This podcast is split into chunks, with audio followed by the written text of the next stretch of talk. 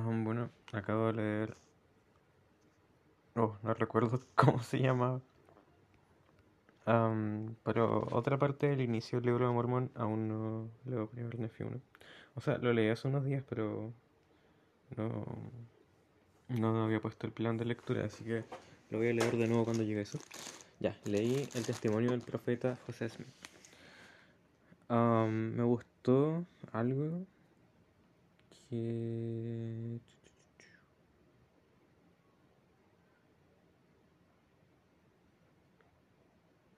Dice, cuando lo vi por primera vez, tuve miedo, mas el temor pronto se apartó de mí, refiriéndose a cuando tuvo el primer encuentro con Moroni.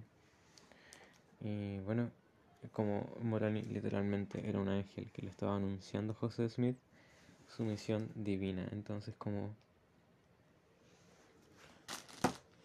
ah, me hace sentir más tranquilo respecto a que es común que sintamos miedo o que nos sintamos como chiquitos frente a como los propósitos que el Padre tiene para nosotros. Como por ejemplo el servir misión o el tener algún llamamiento o como simplemente las pruebas de la vida, como es normal tener miedo. Y el mismo José Smith lo tuvo, entonces como es cierto consuelo y al mismo tiempo es como un, no sé, un aliento de que como en una de las últimas secciones de Doctrina y Convenios aparece que José Smith ha sido el hombre que luego de Jesucristo ha hecho más por el género humano al restaurar todas las verdades. Entonces como cuático. De...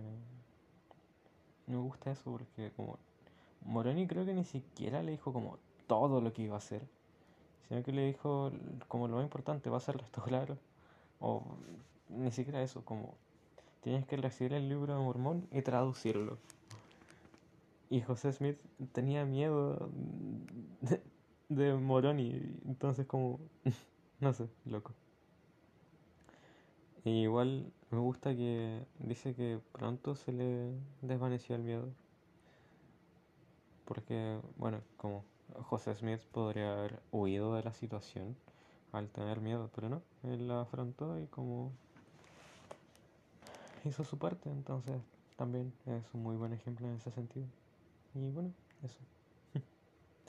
es cortito. Aún estoy como un poquito triste porque pues ahora estudio solo. Pero ne, se va a pasar. Aparte de que como no sé, me gusta estudiar más en profundidad, pero últimamente no he tenido mucho el deseo. No, no sé, simplemente no quiero como quiero mantenerme y no sobre simplemente no me da el ánimo entonces como no quiero exigirle a mis emociones como más de lo que o no sé si a mis emociones pero no quiero exigirme más de lo que puedo dar. Una vez que esté más tranquilo emocionalmente y como realmente me pueda concentrar voy a hacer estudios más profundos. Así que eso